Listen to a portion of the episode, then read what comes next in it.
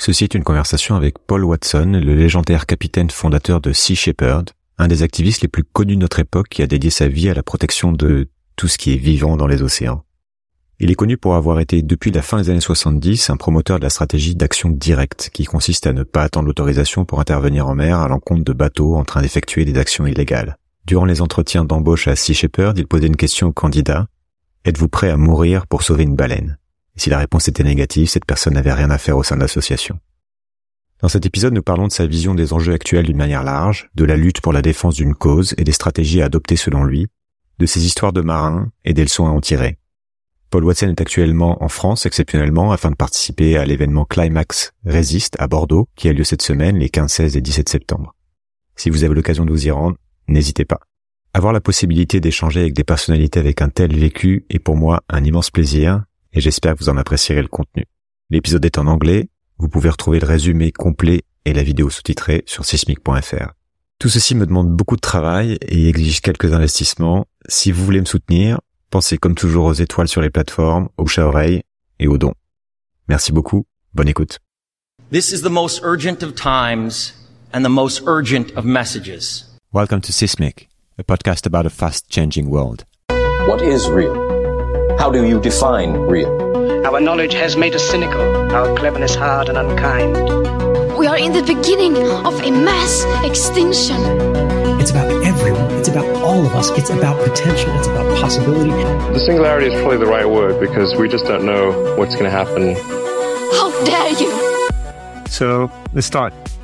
Hello, Captain Paul Watson. Thanks. Uh, Hello. Thanks so much for accepting my invitation. Oh, my pleasure. How are you? And and where are you? I'm in Paris right now and doing well. We uh, had a successful summer of campaigns and uh, we're preparing for uh, another campaign against super trawlers. So I just wanted to give you a brief introduction to give you some context and uh, and also a question to start. So there are many different ways of looking at the world, and each of us has an angle. And what I'm trying to do with this podcast is to understand the different worldviews and to find out what are the most relevant and what truly matters for us to be able to make better decisions about our future. So the, the classical question I start with is, how would you describe your own angle? What do you think is really important to better understand uh, regarding what is going on with the world right now? Well, my approach is uh, one of uh, called biocentrism, and it's a philosophical view that you know we're part of everything. We're not lord and ma- dominant over everything else. Like for ten thousand years, human societies have been anthropocentric, except for indigenous cultures. What that means is that they believe that everything is uh, about humanity. It's all created for us, and we're the only really important species. The biocentric point of view is that we're part of everything and everything is interdependent. And therefore, if we're going to survive, we have to live within the laws of ecology. That is the law of diversity, that the strength of an ecosystem is dependent upon diversity within it. The law of interdependence, that all species within an ecosystem are interdependent with each other. And the law of finite resources, that there's a limit to growth because there's a limit to carrying capacity. And when one species steals the carrying capacity from other species, that causes diminishment in both diversity and interdependence, which leads towards ecological collapse. And I believe that's what's happening right now is that uh, we're living in the Anthropocene, which is called also called the sixth major extinction. And that's because of the massive uh, number of species of plants and animals that are going extinct. Okay, so very clear and very systemic view, I, I guess. We're part of this world and uh, something's going on with the world and trying to understand, you know, what the, I call it the, the playing field. You know, we're part of the game in there and destroying our own playing field. What are you, how would you describe that? What are you fighting for and, and why? Really fighting for the survival of uh, the oceans and therefore the survival of life. Since 1950, there's been a 40% diminishment of phytoplankton in the seas. And phytoplankton provides up to 70% of the oxygen in the air we breathe and sequesters enormous amounts of CO2. So if phytoplankton were to disappear from the ocean, then we die. We don't live on this planet without phytoplankton. Life is dependent upon these aquatic plants that provide the oxygen sequester CO2. And it's really the foundation of everything in the ocean. The phytoplankton is eaten by the zooplankton, which is eaten by the fish, which is eaten by the whales.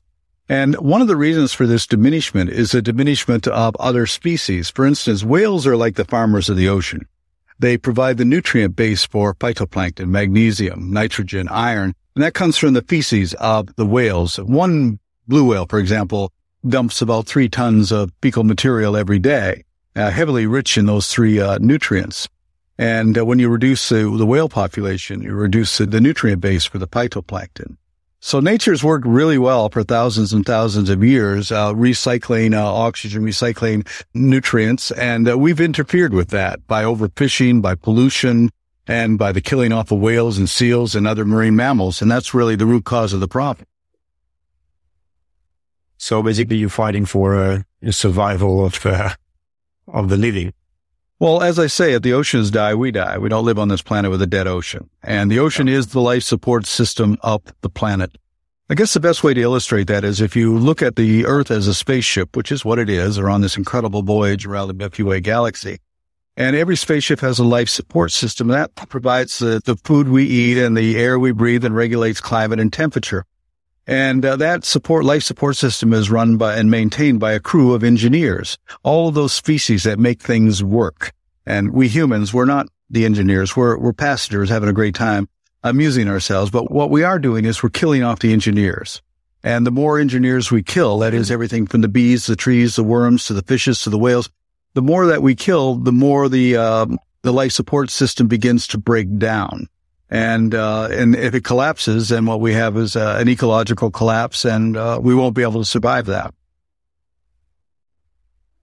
And uh, who who are you fighting against? I guess it's a it's usually a tough question because there are different levels of answer, and we tend to usually focus on the symptoms. And in your case, you know, there would be, for example, uh, a boat, you know, and the crew that comes with it that is chasing whale to be very uh, practical. But what is the root cause and who are the adversaries? Well, what we're fighting really is anthropocentrism, this dominant human worldview that we control everything. We can do anything we want with anything. But, you know, any movement is like uh, an ecosystem where the strength of an ecosystem is dependent upon diversity. A movement is dependent upon diversity of approaches. And that could be education, litigation, legislation, direct intervention, direct action, actually. And we all do our part. Uh, what I've been focusing on is the protection of marine mammals and marine life, uh, stopping whaling, stopping sealing, uh, stopping overfishing. But there are so many other things that need to be addressed and are being addressed by passionate and courageous uh, individuals around the world. And so that's really the strength of a movement is that kind of uh, diversity. People who are attacking, uh, in tackling uh, climate change or diminishment of species or pollution, you know, whatever people choose to be involved in. And really, I just encourage people to use their skills and ability to the best of their ability to try and make this a better world. And individuals can really make a difference. I mean, because of Dian Fossey, we still have mountain gorillas in Rwanda. Because of David Wingate, we still have uh, storm petrels in Bermuda. And so individuals all over the world are actually making an incredible difference. And I can't think of anything more honorable than because you've lived uh, and dedicated your life to protecting an ecosystem or an endangered species and they survived that's a lasting legacy. I think we'll get back to that question of uh, who's who's the adversary because it's a it's a tough one and that can be related to the strategies. But I want to to talk about the choices you made a while ago regarding you know these these tactics and these strategies. So Sea Shepherd is um, which you find it is is associated to the parrot flag. I don't know what's the logo name. There is a name, but I, I can't remember it. But it's basically about direct actions kind of without asking permission, hence the parrot. Why and how, how did you get there? Well, well, the flags actually comes from the French, uh, the Jolly Rouge, the Jolly Roger. Okay. And, um, the, you know, every pirate had their own, own, own flag. And in the nineties, when people began calling us pirates for what we were doing, I said, okay, if you want to call us pirates, we'll be pirates, you know, because pirates got things done. They just cut through the bureaucracy and the red tape and they got things done. And if you look throughout history at pirates who got things done, let's take a look at John Paul Jones, the founder of the United States Navy, who was also the founder of the Russian Navy, by the way. And he was a pirate, as was um, Sir Francis Drake or uh, Roger Surcouf or uh, uh, Sir Walter Raleigh or Jean Lafitte. They were all pirates, and they actually got things done. and uh, So, but when, you know, if you go back to the golden age of piracy, they were way, way ahead of their time. This was a time when pirates elected, democratically elected their captains, where they accepted anybody on their crew, regardless of race or gender. So way, way ahead of their time. And uh, in a time when, you know, a 10 year old boy could be hung for stealing a loaf of bread in London, it wasn't a big stretch to become a pirate and uh, go after, uh, you know, treasures on the high seas. And when people say, oh, they are thieves, yeah, well, who did they steal the gold from? The Spaniards. And who did the best Spaniards get the gold from? They stole it from the Indians. Mm-hmm. So they weren't all that bad. But anyway, uh, the great thing about the pirate flag or the Jolly Roger is that, uh, uh, children love it. Young people love it. Uh, it's a romantic sort of a symbol. And, uh, I found that people really embrace it. And because of that, we've, uh, we've used it over the years. And, I want to talk about also the, go back to the, the, the, why you're talking about the fact that you don't go by the rules basically and uh, you know who's the pirate in the room and and i read somewhere that you describe yourself as a conservative and mm-hmm. when people tend to describe you as radical and uh, i know that words and language in, general is something powerful and that is today actually more and more distorted can you explain this to me and and why do you think this matters well, I get called a lot of names. People call me an eco-terrorist, but I've never worked for Monsanto or Exxon, so I'm not an eco-terrorist. But, um, you know, when people say, are you a radical? My response to that is no, I'm a, I'm a conservative. You don't get more conservative than being a conservationist. We're here to conserve. That's the root of the word conservative is to conserve. It's been changed around to support right wing agendas or whatever, but it's still the root of the word is to conserve and to protect. And so in that, I, I look upon what we do as being a very conservative approach. But also we don't break any laws. We operate within the boundaries of practicality and within the boundaries of international law. But law is very confusing. What is legal in one country isn't legal in another. But when you're on the high seas, there's international law and that I think that supersedes all kinds of national laws. But really, you have to, um, you know, a few years ago, I was, I gave a lecture to the FBI in the United States. Was, they actually paid me to come and give a talk to them. And one of the questions was, well, Sea Shepherd's walking a very fine line when it comes to the law. And my answer was, does it matter how fine the line is as long as you don't actually cross the line? And we don't cross that line. We've never injured anybody. I set up the strategy of aggressive nonviolence in 1977. And what that means is to aggressively intervene without causing injury to anybody. Now people say, well, you sink whaling ships. Well, that's a piece of material. You cannot commit an act of violence against a non-sentient object. And if you destroy a piece of equipment as you, that is used illegally being used to take a life, then that is an act of non-violence. If somebody's about to shoot an elephant and I knock the rifle out of their hand and destroy the rifle to save the elephant, that's an act of non-violence. So it really is uh, how, how it's interpreted. But you know, when we live in a world where property has more value than life, then of course it's going to be looked at as uh, being unacceptable. So if I hear you, kind of um, violence is, uh, is, is is being defined as not abiding by the law in some in some places, it could be actually it's still a little bit on this, you know, violence versus non-violence because it's a big topic and it's been debated and still still is, you know, what works, what can be done, and for some, you know, like nothing changes without real physical opposition or even threat or or fear. And for others, violence can be counterproductive. And you always have these two sides. So do you have a point of view on this? And, and what is the limit, you know, if any?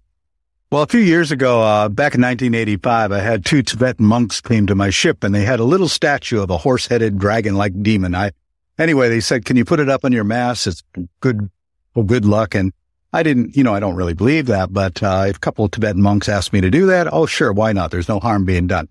And I didn't think anything of it until 1989 when I had the occasion to have lunch with and talk with and meet with uh, the Dalai Lama. And I showed him a picture of it. And then I found out he had sent it to us. Uh, and so I said, well, what does it mean? He says, it's called Hayagriva. And I said, well, what does that mean? And he says, it's a symbol for the compassionate aspect of the wrath of the Buddha. And I said, well, what does that mean? And he said, well, you never want to hurt anybody, but sometimes when they cannot see enlightenment, scare the hell out of them until they do. So that is the approach that we, uh, that we take. We're not going to hurt anybody. We've never hurt anybody, but we're going to aggressively deliver a message that what they're doing is unacceptable. But the bottom line for us is the saving of lives from an illegal activity. The people we oppose are criminals. I mean, they're okay. the real pirates when you really think about it. So, but they, unfortunately, these criminals have the backing of governments and corporations because let's face it, a lot of governments are pretty corrupt.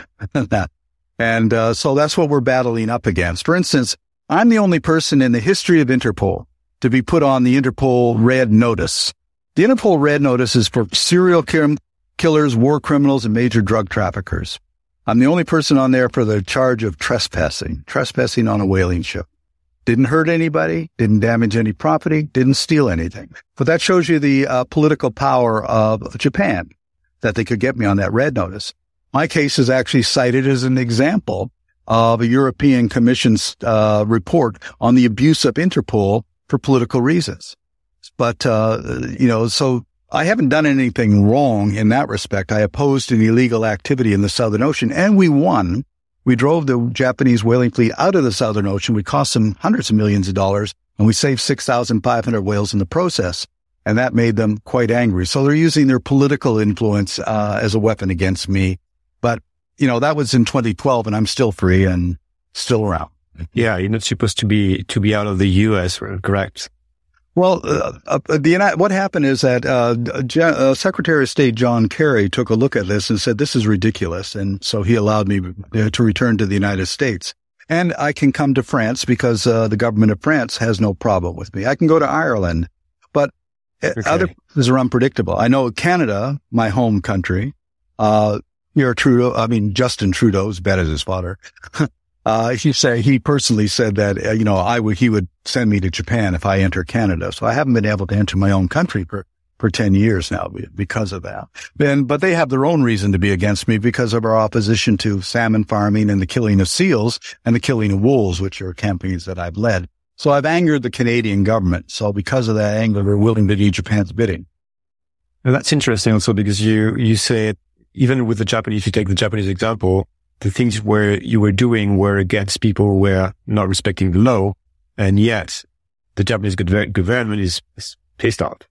So yeah. how, again, how do you explain that? that? That's still very interesting to see how, you know, the structures of this world work because uh, it's always uh, blurry.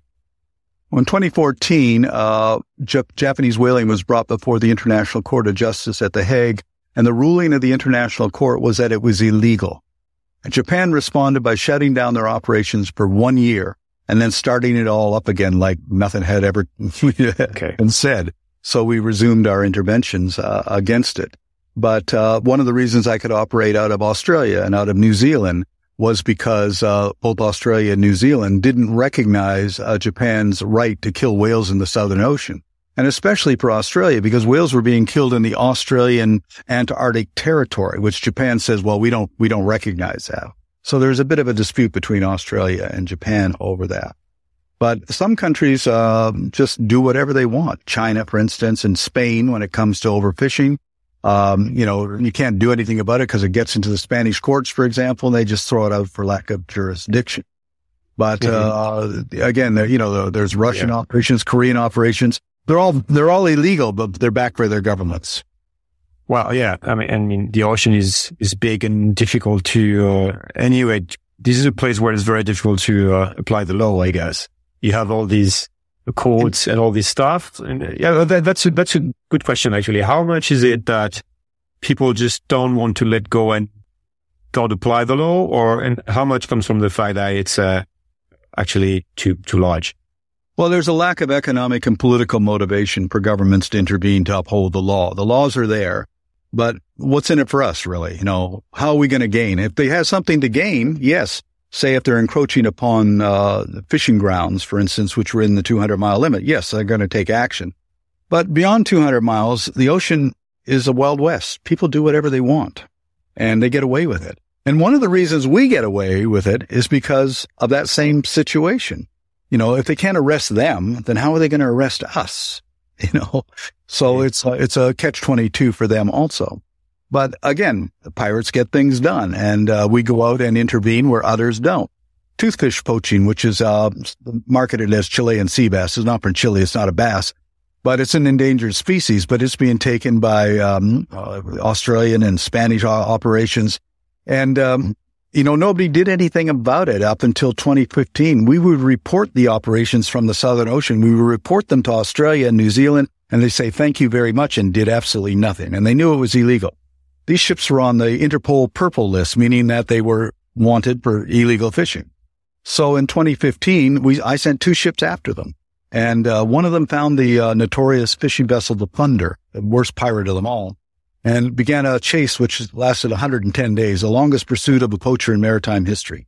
The second vessel that I sent, its job was to confiscate the line that was uh, the gill net that was dropped by the um, by the the Thunder. It took us 200 hours to pull that net from the bottom. It was 76 kilometers long and weighed 70 tons. That's how big a net this industrialized fishing net was. We confiscated that net. We turned it over to Interpol and, uh, per evidence. And then we destroyed, it was all, then we recycled it, uh, into shoes. We worked with Adidas to Adidas, recycle yeah. it into shoes. But the Thunder itself was pursued for 110 days. And then, uh, the, the captain sank his own ship. He sank his ship to destroy the evidence. And uh, we boarded that sinking ship and we got the evidence. And the captain went to prison for three years and the two officers went to prison for two years. But they went, they didn't get go to prison for overfishing. They went to prison for sinking their ship in the waters of Sao Tome and Principe. And uh, so that was yeah. the reason for that. But we got them, uh, and the ship was no, never paid any insurance on it. Uh, the company, a Spanish company, was fined 17 million euros but they never paid because the Spanish courts just said we don't have any jurisdiction and threw it out. Yeah, well, this is where it gets uh, complicated. What what are the again some of your biggest victories and and why did it work? And on the contrary, when did you fail and and, and why? Are the lessons there? Our biggest victory, of course, was driving the Japanese whaling fleet out of the Southern Ocean, a whale sanctuary. It's called a whale sanctuary and they were fishing there illegally. We drove them out. They're not doing that and they haven't done it now for a number of years. Our second big uh, victory was uh, stopping, uh, undermining the market for Canadian seal products. Uh, and I've sent numerous expeditions there. Finally, in 2008, Europe banned all Canadian seal products. Other countries like China and that did ban- banning. So there is no commercial market for seal products. They're still killing seals because they're subsidized by the Canadian government to the tune of $20 million a year. But although they set the quota at 400,000, the kill is only 10% of that because there simply is no market. So that was a, a major, a major victory. We also helped to end drift net fishing in the Pacific and in the Atlantic by interventions and highly publicizing these hundred mile long drift nets. We confiscated them. We destroyed them. We got it into the international media to, to do that. And also we shut down, uh, Icelandic whaling. In 1986, I sank half the Icelandic whaling fleet, shut them down for a number of years. When they tried to do it again, I, uh, we intervened in 2007, shut them down. We intervened in 2019. We shut them down. This summer, uh, within hours of our arrival in Icelandic waters, the Icelandic government put a temporary ban on whaling. Uh, until August 31st. Um, and Kristján Loftsson, who owns a whaling fleet, is trying to resurrect that. He's demanding a four year permit. And, uh, if he gets it, we'll be back there in, uh, June of 2024 to once again intercept his vessels. They're opera, they're killing endangered whales, uh, in violation of International Whaling Commission regulation that bans, uh, commercial whaling. All commercial whaling is illegal in the world today. But we've made a, here's the difference. When I, I said, since I started in 1974, I would say 90% of the whaling has been shut down. We're not seeing any whaling anymore from, uh, from, uh, from Australia or Chile or Peru. Uh, so all whaling has been effectively shut down in international waters and no, now only exists, uh, in the territorial waters of, um, of Japan, Norway, Denmark, and Iceland. And, and your, some of your failures, you know, when did you fail and, and what were the reasons? What were the reasons? Well, I don't really look at it as a failure. What happens is that these things, like for instance, we started killing, uh, we started going against the killing of pilot whales in the Faroe Islands in, uh, 20, in 1983, and we're still fighting it. So I don't look at it as a failure. It's a, just an ongoing battle. We just keep the pressure on. We never surrender. We never give up. We just keep that pressure on. Okay. Thank you. Sorry about that. Not a problem. This is the magic of live broadcasting. Now people know that it's actually not live. Damn it. so yeah, new, new location, but, uh, less noisy. put the part about having to move in there and then it's live. so no, I was, I was about to ask you a quick question about uh, what you're doing now because there was recently, uh, yeah, can it call it a kind of internal crisis at Sea Shepherd that led to, led you to leaving the organization and funding a new one named Captain Paul Watson Foundation. And I, to be honest, I didn't read much about it and I'm not an insider, but from what I understand, it's, uh, at least in part related to arguments regarding the strategy. And, uh, I don't want to go into the details, but what are the learnings there for you? And what are the insights that can be useful for those listening and the activists? Well, it was a hostile takeover. And I think the motivation was, is that as long as we were small, we were able to do what we were doing. And then we had the Whale Wars TV show, which brought in a lot of support and a lot of money. And therefore, a lot of people involved with Sea Shepherds suddenly found themselves with high paying jobs. And they were paying themselves a lot of money. And, uh, I became a, a, what they call the Watson problem. And the reason for the Watson problem was that I insisted that we continue to do what we do in the way that we were doing it. And then, and this all started in 2019 when I did the campaign to Iceland and, uh, that caused a lot of problems. They saying, well, we don't want to be perceived that way anymore. You're too controversial. You're too confront- confrontational. And we, we want to take a different path. We want to go mainstream. And that man, and, and I said, no, I can't, I can't support that. That's not what we're all about. This movement is about aggressive nonviolence. That's what we do. And, uh, basically, uh, I was maneuvered off of the board of directors, uh, in the United States and, uh, that, uh, and, and then forced to, forced to leave. In fact, I was told that I either had to accept this new direction or, um, because I was, I was employed. They said, you're an employee. You do what you're told. And I said, no, no, I, I'm not here because it's a job. I'm here because this is a, something I've done for 45 years and intend to continue to do it. But I was still with Sea Shepherd Global, so I wasn't too concerned. But in the U.S., what they did was they covertly registered all the trademarks in 75 countries at the cost of about a half a million dollars. And um, then the um, they went to the global people and said, "Well, we own you, and we're demanding that you dismiss Paul Watson from the board." And they did without even a discussion, without a vote. The only person who disagreed with that was Lamya Essemlali, the, who's the president of Sea Shepherd France. And because she continued to question this, they dismissed her from the board without uh, a, a, vote or discussion. So it's been a very, um, uh, that was the reason for it. But as soon as I, I was out of Sea Shepherd, I said, okay, well, we're going to continue to do what we've been doing. So I set up the Captain Paul Watson Foundation. The reason I call it that was because they're going to have a hard time take, they're going to have a hard time taking that name away from, from me.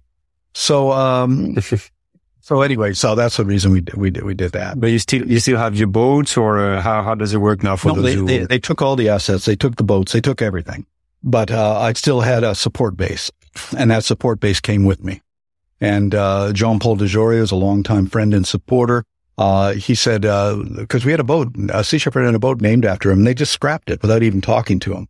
And, um, so he called me up and he said, just find another ship and I'll, okay. I'll sponsor it, which I did.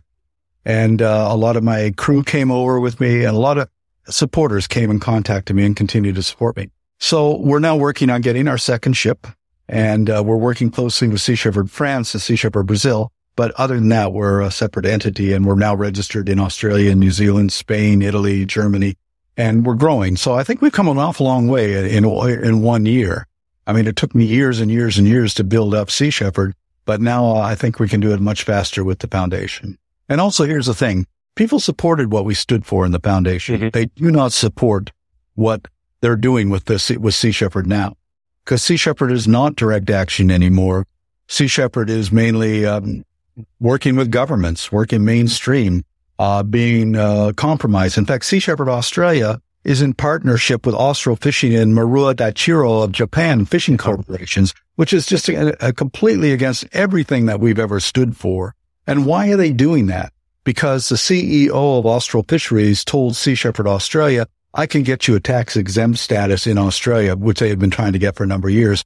And, uh, but if, if you partner with us, and that's what they did. So basically they sold, uh, sold everything out and they sold it out so they can keep their jobs and their job security. And that's so the approach will change at Sea Shepherd Global and the tactics will change in the overall strategy, right?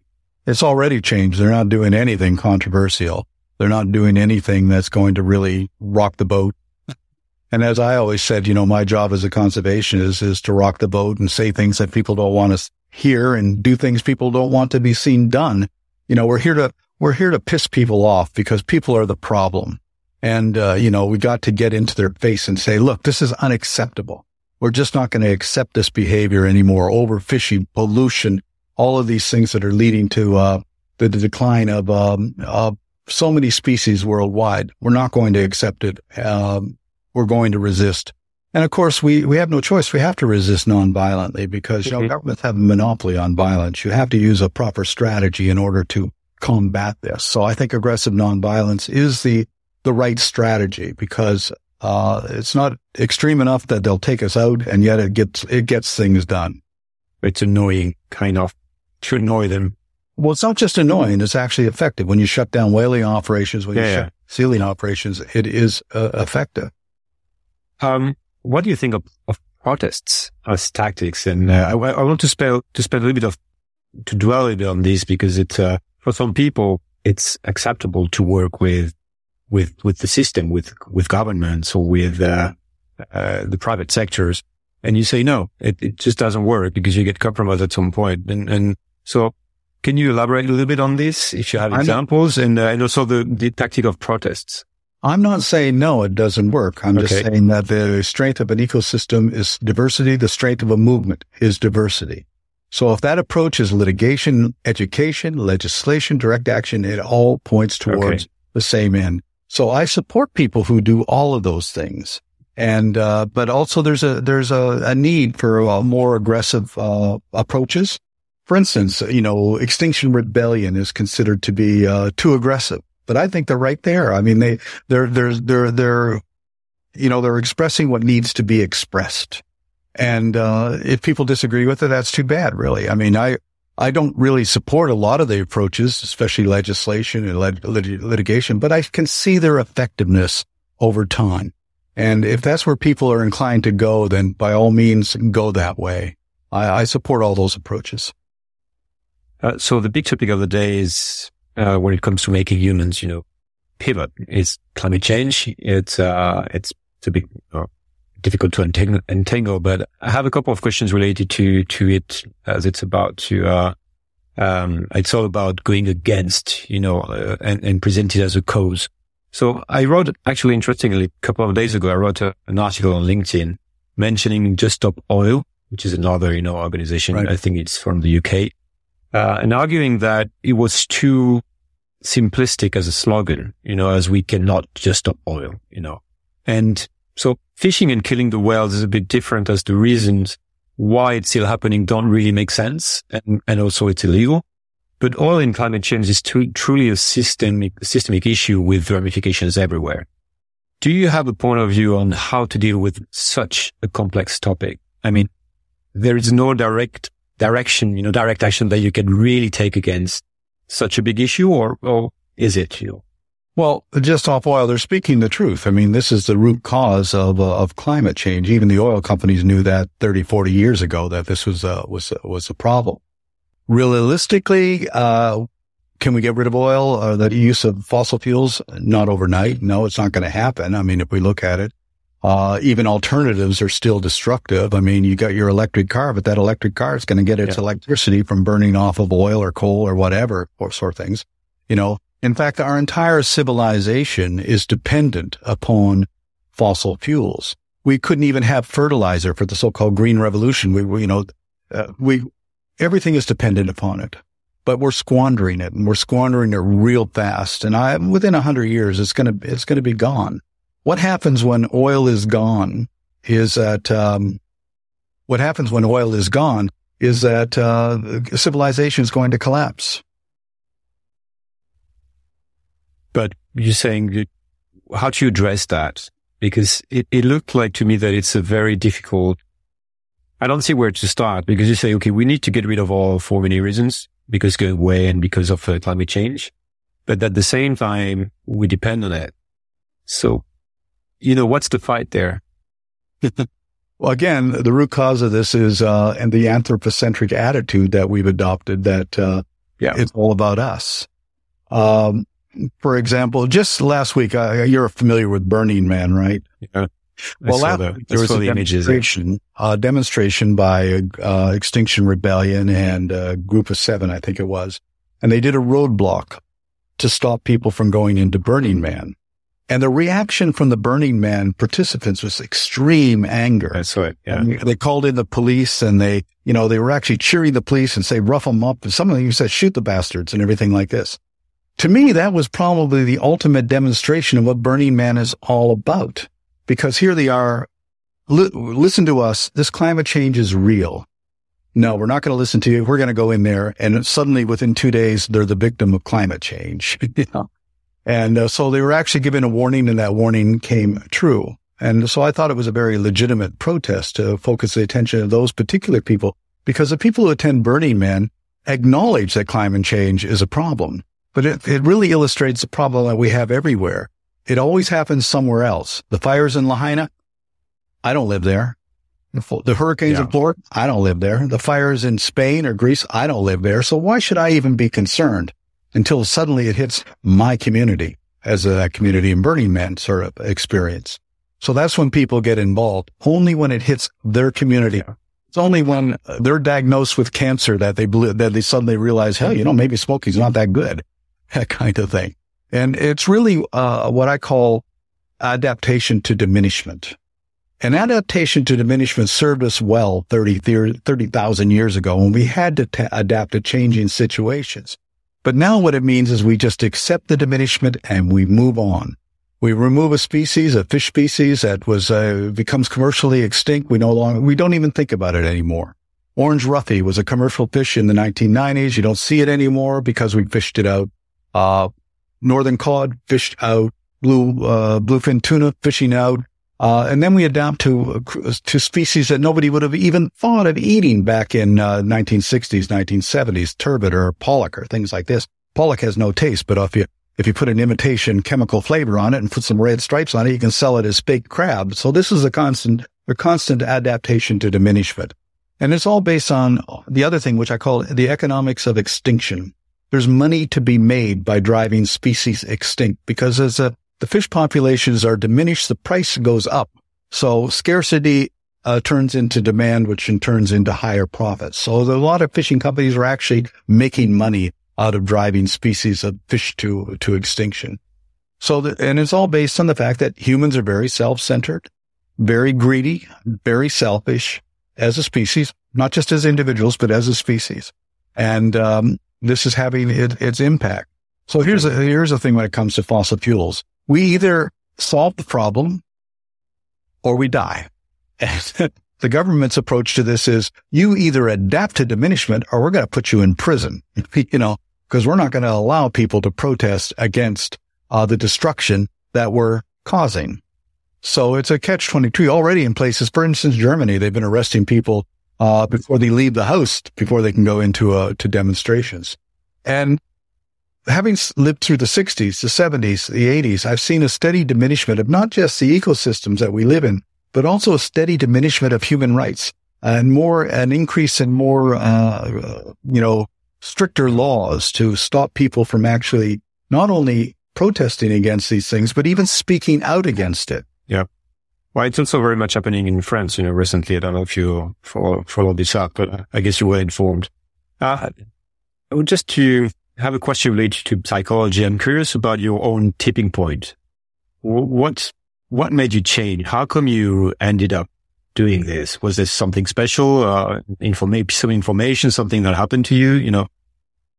Well, I, I've never actually changed. I started doing what I was doing when I was 10 years old. I spent the, Okay. I spent the summer uh, when I was 10 years old swimming with a family of beavers in eastern Canada where I was raised.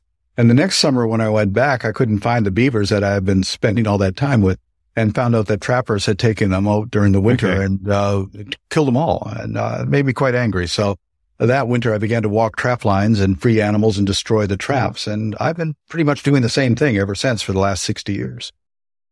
Okay. So that was, it was the beaver. Your, your little, little tipping point But- kind of your but I was emotional raised- shock. But I was raised in a fishing village on the east coast of Canada, very, very intimately close to marine creatures. Uh, you know, I ran Okay. off to, I ran off to sea when I was young, joined the Norwegian, Swedish, and Canadian Coast Guard. So I had the nautical experience and I put that to work doing marine conservation work. Are there tipping points in a fight?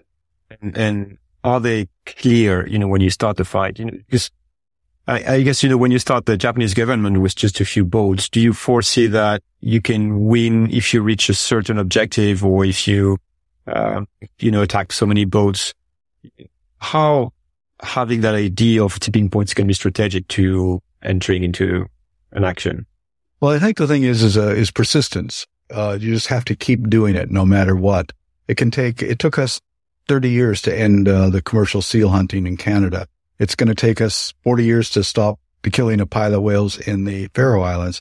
So you have to be prepared to, to outlast the opposition in that respect. None, none of these things are, are, are won overnight. So, uh, that, that I think is the secret to it. Just stubbornly be persistent and, uh, just keep at, keep at it. Okay. Even if you don't know, you know, how long that will, that will last. And, uh, yeah. Well, it could last a lifetime. It could last into the next generation. Uh, you have to inspire. Yeah. you could lose. Yeah. On, you know. And, uh, well, actually, uh, I would like to stay on the psychology aspect of things. I, I read that a question that you asked in interviews for Sea Shepherd is, uh, are you ready to die saving a whale? Mm. Did you reflect on why yourself are ready to die for your cause and maybe, you know, how it sets you apart from most people? Well, in an anthropocentric culture, it's perfectly normal to ask young people to risk their life and to die for flags and oil wells, real estates, and uh, religion. I think it's a far more noble thing to risk your life to protect an endangered species or a threatened uh, or endangered habitat. So I don't see anything wrong with that at all. Um, you know, and the, the, I have so many of my crew who are quite willing to do that. In fact, I won't even accept anybody on my crew unless they're willing to say, yes, I'm willing to do that because I need that kind of devotion, uh, that kind of commitment in order to, to make a difference, to not back down on, on, on under pressure or threat.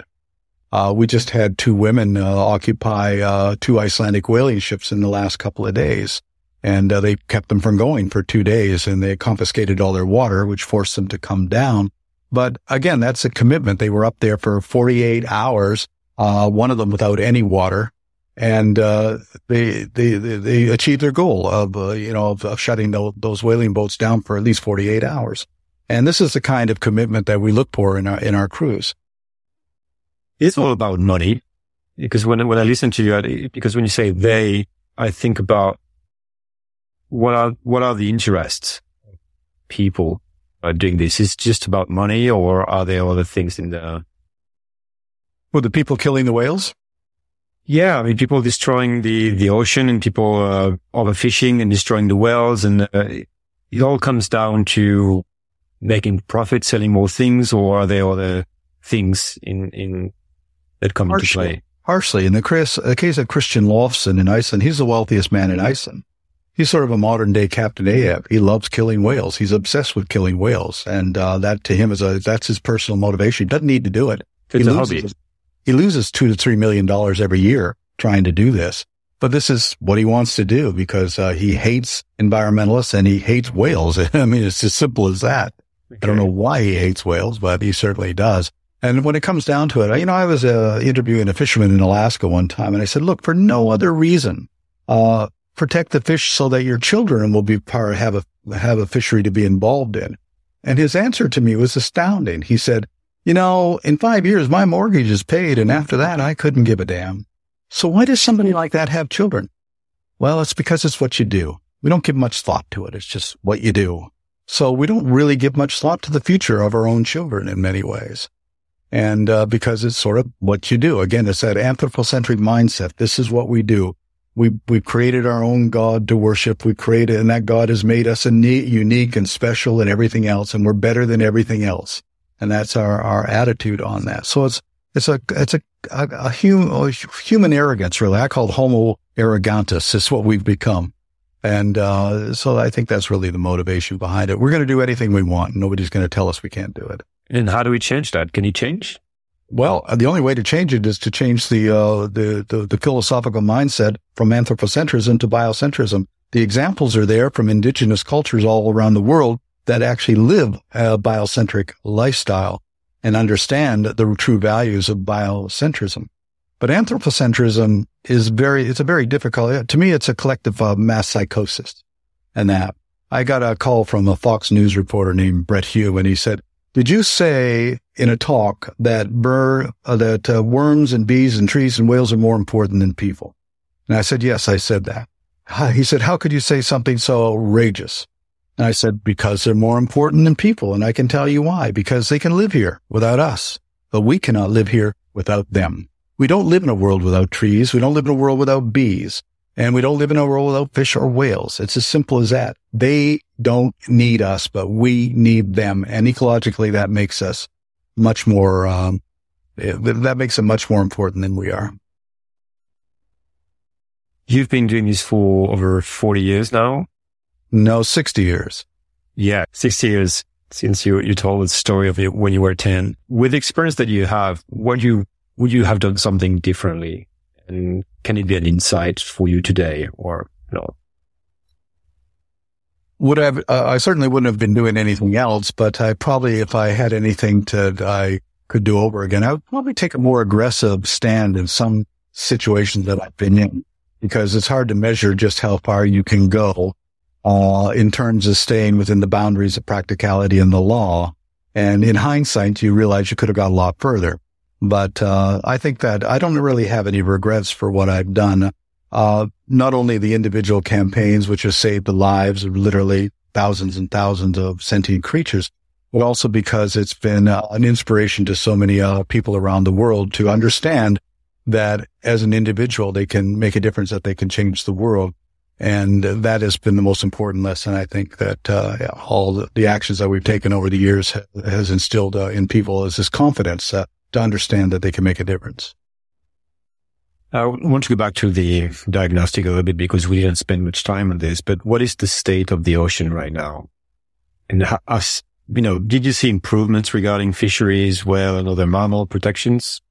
And uh, what are the other issues that we're facing? Because the state of the ocean system. Yeah. The state of the ocean is the ocean is dying. And uh, not only overfishing, but we're using advanced technologies to even be more effective in extracting fish from the ocean. When you take a, uh, when you spend 100 million to 200 million dollars on one ship, a super trawler, that's going to take a lot of fish to pay the bank loans off.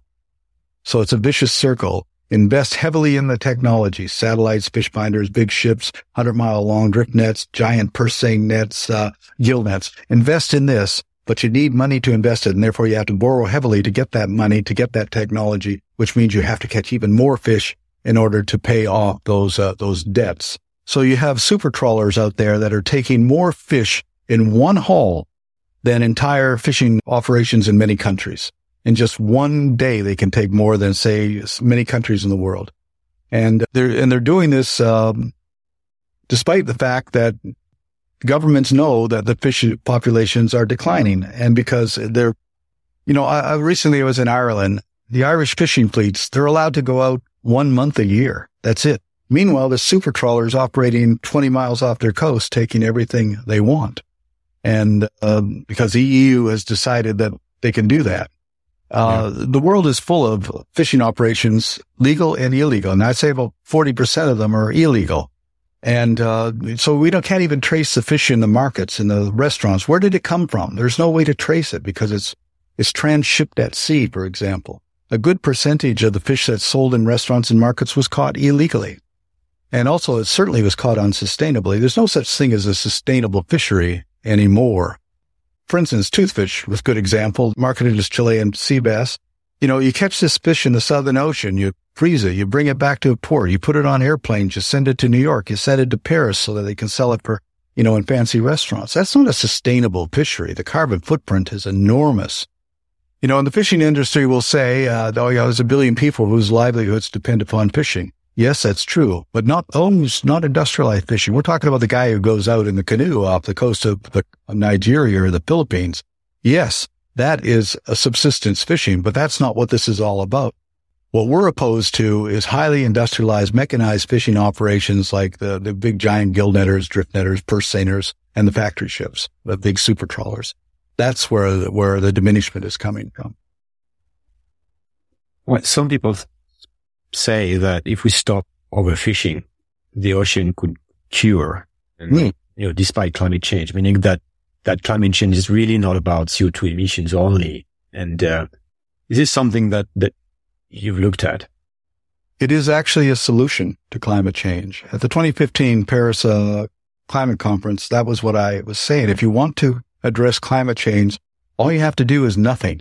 And by that me, I mean leave the ocean alone. Let it rejuvenate it. Let it cure and repair itself from the damage that we've done. And that will go a long ways towards addressing climate change. Uh, we only have to look at the world in World War One and World War Two when the time that the fishing fleets were unable to operate. And in that very short time, the populations began to regenerate quickly. Uh, that, so what I was proposing in 2015 was a moratorium on industrialized heavy mechanized gear fishing uh, for, for 75 years to allow the oceans to completely repair themselves from the damage that we've done. And it can happen. It could, that could be. The value of a fish in the ocean, swimming around in the ocean is far greater than it, the value of a fish on anybody's plate because this is a system which is actually uh, regulating climate change, regulating um, the distribution of nutrients uh, throughout the ocean. All of these species in the oceans are working in harmony, and the only disruption is human interventions, which are causing this this problem. Over the last couple of hundred years, we have lost so many species, and we've even forgotten they were even there. There used to be walrus in the coast of Maine. There used to be belugas, uh, whales in Long Island Sound. The sea mink is extinct. The Atlantic gray whale is extinct. The Newfoundland wolf is extinct. The giant hawk is extinct. And I could go down for the next, you know, a couple hundred species that have gone extinct. And the sad part, not only have they gone extinct, we've forgotten they were there. We just adapted to that diminishment. They're gone and let's move on to something else.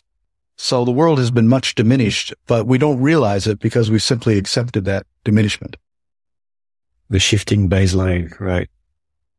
Um, we don't realize what is disappearing because uh, because it's too slow in you know compared to human lifetime. Who is preventing this this type of decision to be taken? Um, is it the big corporations? Is it mafia in some way? You know, is it the consumer's fault? Well, the responsibility goes right across the board, but I think mainly because governments are owned and controlled by corporations and media is owned and controlled by corporations that, uh, you know, politics is the art of the possible. That means that no politician is going to do anything that's going to lose him votes. 1980, I believe it was Prime Minister Joe Clark in Canada who said that uh, we should be looking at the real price of a gallon of, of gas. And what he meant by the real price is that, you know, we're subsidizing this. The government is subsidizing it. He said, said, let's cut the subsidies. Whoa, six months later, he was no longer prime minister. you come up with a solution. You come up with a solution that's going to work. And, uh, the corporate, uh, the corporations are saying, no, no, no, no, that's going to happen. I mean, we pass a, we pass a bill in California to ban plastic bags, single use plastic bags. The petroleum companies, the plastic bag companies are on it right in the moment, spending, uh, you know, tens of millions of dollars to lobby to reverse it, that kind of thing. So it's been really, really difficult to try and, uh, to get anything done through, through government. Usually with governments, it's a case of solving the problem too little, too late. What gives you hope and, you know, what scares you the most in, for the next 10 years? Well, I don't actually have hope, uh, because it's never been something that's important to me. I learned a very good lesson in 1973. I was a volunteer medic for the American Indian movement during the occupation of Wounded Knee we were surrounded and being shot at. Uh, 46 people wounded, two were killed. And I went to Russell Means, the leader of the American Indian movement, and I said, look, we don't have any hope of winning here. The odds are against us and, uh, we're not going to win. So, sorry, my, my son has woken up. Uh, but we're not going to win here. So what are we doing here? And he looked at me and he said, we're not here because we're concerned about winning or losing. We're not concerned, we're not concerned about the odds against us. We're here because this is the right place to be, the right thing to do, and the right time to do it. Don't worry about the future. All your power lies in the present. That's where you can do anything. And the present defines the future. So I just concentrate on what I can do now, today, in the present. And hopefully, hopefully that will define what the future will be. Um, what I'm missing, what are we missing here? Like, what, what do you want to talk about that, uh, haven't, that is important to you and uh, you know, that's not going through enough. I think that in addition to looking uh, at the world from a biocentric point of view, is it's also good to understand uh, just what this planet is. And I just recently wrote a children's book about it called "We Are the Ocean." You know, we call this the planet Earth, but it's really the planet ocean. And what that means is that it's water. It's water in continuous circulation. Sometimes it's in the sea and sometimes in ice, sometimes underground and sometimes in the atmosphere, and sometimes it's in the cells of every plant and animal on the planet. Water continuously moving through those mediums. The water in your body right now is once in probably in a bird or in an insect or in a plant or once underground or in ice. That water, it's that continuous movement of water. That is the ocean. We are the ocean. So we're all, everything is connected by that one uh, element of water. Everything is connected there. And uh, therefore, I think it, it, really we should have a responsibility to understand that what we do in the atmosphere ex, ex, uh, impacts what's in the sea. What we do in the sea impacts what's on land and impacts what's in our bodies and everything. It's all connected, and we need to look at it as a unified sort of uh, in a unified sort of way that this is a whole that we're part of and not independent of. Um, do you have a message that could be useful or practical for those listening to us? In what um, a particular message? In, in what I'm trying to do more and more now is to, it's a lot of concepts, it's a lot of ideas, but I, I, I feel that all people that are listening to it feel like, okay, well, but what can I do? I think that what people can do is simply to find out what you're passionate about and then, uh, use your abilities, your skills to act on that passion. And through the virtues of courage and imagination and passion, we can change the world. We've seen it so many times. We can make the impossible become possible. In 1972, the very idea that Nelson Mandela would become president of South Africa was unthinkable and impossible. And yet the impossible became possible. So that's what I always strive for is to look for the impossible solutions to impossible problems. Last question. Do you have two books or two pieces of art or experiences that one should spend time with or, or do in their in their life, according to you? Uh, I think one of the most powerful books I ever read was uh, Sea of Slaughter by Farley Mowat, uh, which documents 500 years of what we've done on the in the Northern Atlantic Ocean, and that. But um, again, there's a well, there's a lot of people who write on a lot of subjects and everything like that. But uh, you know, I've written books on climate change. I've written books on history. I've written children's books. And, uh, but, and of course I've drawn along uh, on a lot of experiences from a lot of people in doing that. But, uh, so overall, I just, I think the best thing to do is to look at the world in a different way, which is uh, the biocentric point of view. Okay. Well, thanks so much for your time and for your, your insights, Captain okay. Watson. Thank and you. Thank, thank you for putting up with the noise. I got a dog. I got a baby. I got all kinds of things here. It's okay. You, you're not at home, right? So I am at home. you are at home in Paris? Yes. Ah, okay. You have, you have your place. I thought you were in a, in a traveling in a hotel or something. Yeah. Anyway, it's good. I think people will appreciate it and uh, have a good time there. All right. Thank, thank you. you. Thank, thank you so much. Voilà, cet épisode est terminé. J'espère qu'il vous a plu. Si c'est le cas et que vous souhaitez me soutenir pour m'aider à continuer, vous avez trois moyens de le faire. Le premier, c'est de laisser une note ou un avis sur la plateforme de podcast où vous m'écoutez. Le deuxième, c'est de partager le podcast autour de vous via vos réseaux sociaux ou simplement en en parlant. Et enfin, le troisième moyen, c'est de me faire un don sur Patreon ou Tipeee. Les liens sont sur le site ou dans la description de l'épisode. Je vous invite aussi à rejoindre la communauté grandissante des auditeurs sur le serveur Discord. Nous sommes déjà plus de 1000 à discuter au quotidien de tous ces sujets essentiels. À très vite. Merci. None of this is rhetoric and none of it is hysteria. It is fact.